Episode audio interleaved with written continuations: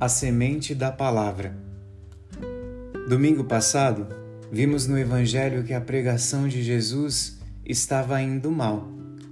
Depois de uma missão, os mestres da lei acusavam Jesus de agir em nome de Beuzebu e a sua mãe e os seus parentes de serem loucos.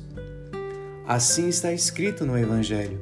Jesus voltou para casa com seus discípulos e de novo se reuniu tanta gente que eles nem sequer podiam comer. Quando souberam disso, os parentes de Jesus saíram para agarrá-lo, porque diziam que estava fora de si. Eles não queriam que Jesus amasse demais, exageradamente. De fato, eles pensavam como muitos de nós: amar é uma coisa boa, mas amar demais é loucura. Porém, Jesus não para.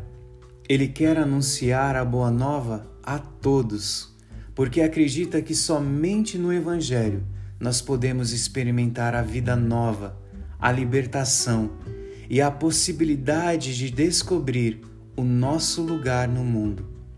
E por isso ele continua o seu ministério de pregação do Evangelho sem cessar.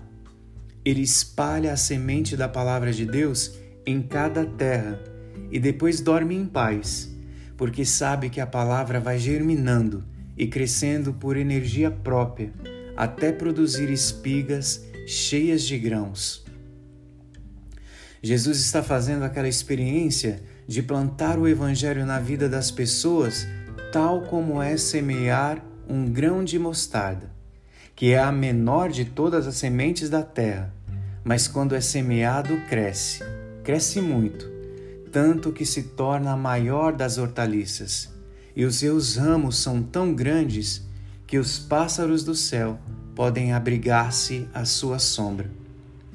Eu acho que enquanto Jesus pensava nisso, estava olhando para cada um de nós, porque de verdade podemos oferecer ao mundo um espaço para descansar, um amparo para experimentar o amor, uma sombra para se proteger do caminho difícil. Esta é a vocação da Igreja e de cada um de nós quando aceitamos espalhar no mundo a semente da palavra que Deus nos doou, sem medo e com perseverança.